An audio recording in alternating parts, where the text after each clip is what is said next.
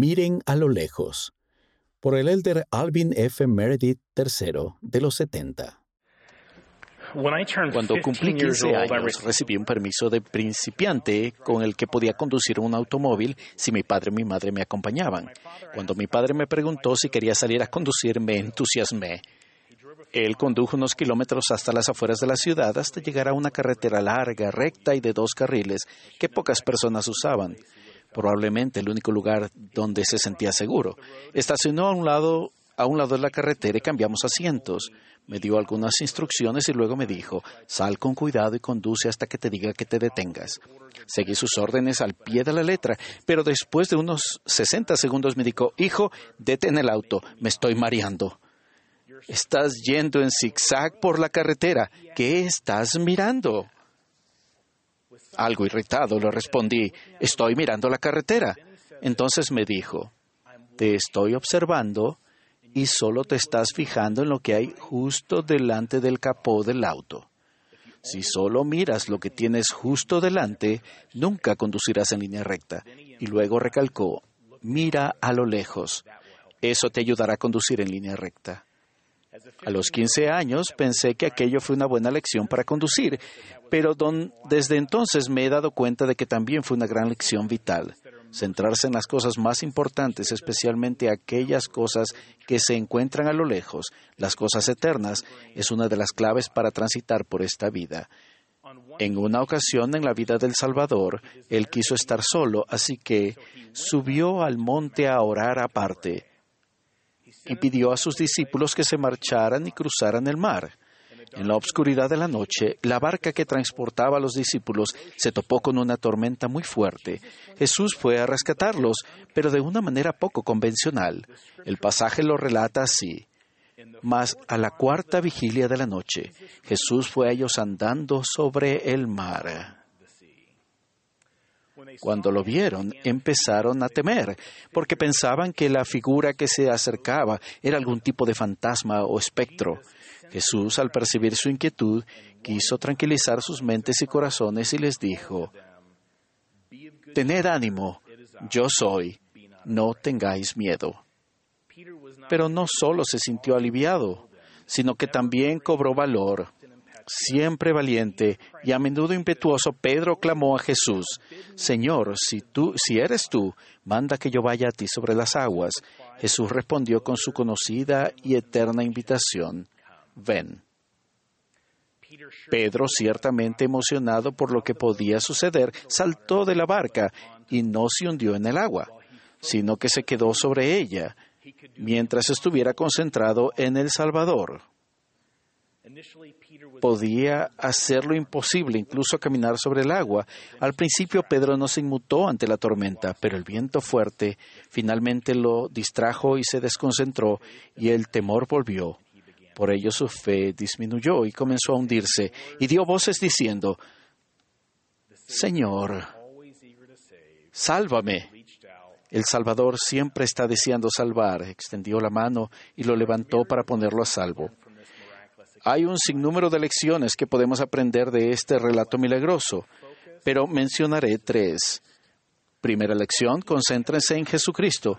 Pedro pudo caminar sobre el agua mientras mantuvo los ojos concentrados en Jesús. La tempestad, las olas y el viento no podían entorpecer su progreso mientras se centraba en Jesucristo. Comprender nuestro propósito final nos ayuda a determinar en qué debemos centrarnos. No podemos ganar un partido sin saber cuál es la meta, ni podemos llevar una vida significativa sin conocer su propósito. Una de las mayores bendiciones del Evangelio restaurado de Jesucristo es que responde, entre otras cosas, a esta pregunta. ¿Cuál es el propósito de la vida? Nuestro objetivo en esta vida es tener gozo y prepararnos para volver a la presencia de Dios. Hay que recordar que estamos aquí en la tierra para prepararnos con el fin de regresar a vivir con Dios y nos ayuda a centrarnos en aquello que nos conduce a Cristo.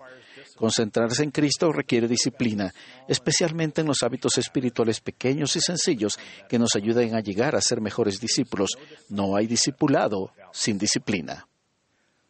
Nuestro enfoque en Cristo se vuelve más claro cuando caminamos, miramos a lo lejos, al lugar donde queremos estar y a las personas que queremos llegar a ser, y luego dedicamos tiempo todos los días a hacer las cosas que nos ayudarán a llegar allí.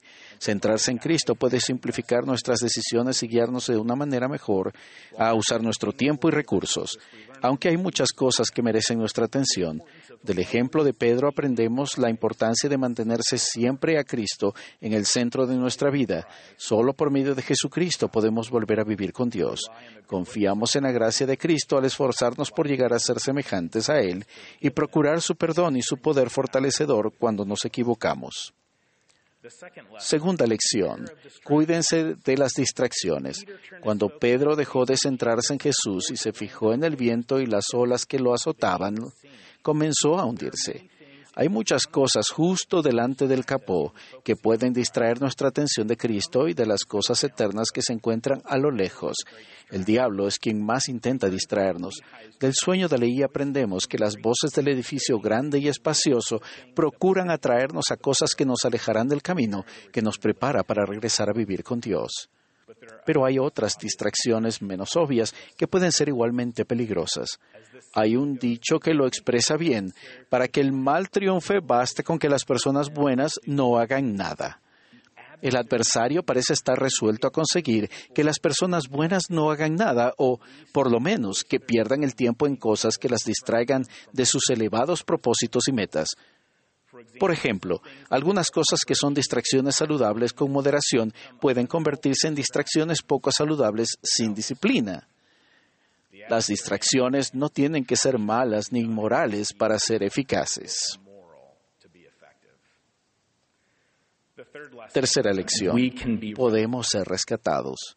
Cuando Pedro comenzó a hundirse, exclamó, Señor, sálvame. Y al momento Jesús, extendiendo la mano, le sujetó. Nosotros también podemos ser rescatados por Él cuando nos hundimos, cuando enfrentamos aflicciones o cuando flaqueamos. Ante la aflicción o las pruebas, ustedes pueden ser como yo y esperar que el rescate sea inmediato, pero recuerden que el Salvador acudió en ayuda de los apóstoles en la cuarta vigilia de la noche, después de que hubieran pasado la mayor parte de la noche remando contra la tempestad. Podemos orar para que si la ayuda no llega de inmediato, por lo menos llegue en la segunda vigilia o incluso en la tercera de la oscura noche. Cuando debamos esperar, tengamos la seguridad de que el Salvador siempre está al tanto, asegurándose de que no tengamos que soportar más de lo que podamos resistir. A los que esperan en la cuarta vigilia de la noche, quienes quizás todavía estén sufriendo, no pierdan la esperanza. El rescate siempre llega a los fieles, ya sea en la vida terrenal o en las eternidades. A veces nos hundimos debido a nuestros errores y transgresiones. Si se están hundiendo por esas razones, tomen la gozosa decisión de arrepentirse. Creo que pocas cosas dan más gozo al Salvador que salvar a los que acuden o regresan a Él. Las escrituras están llenas de relatos de personas que cayeron y flaquearon, pero que se arrepintieron y llegaron a ser firmes en la fe de Cristo. Creo que esos relatos están en las Escrituras para recordarnos que el amor del Salvador por nosotros y su poder para redimirnos son infinitos. El Salvador no solo siente gozo cuando nos arrepentimos, sino que nosotros también recibimos gran gozo. Los invito a que de forma deliberada miren a lo lejos, así como a centrarse más en las cosas que realmente importan. Ruego que mantengamos a Cristo en el centro de nuestro enfoque, en medio de todas las distracciones, las cosas que están justo delante del capó y los torbellinos que nos rodean. Testifico que Jesús es nuestro Salvador, Redentor y nuestro Rescatador. En el nombre de Jesucristo. Amén.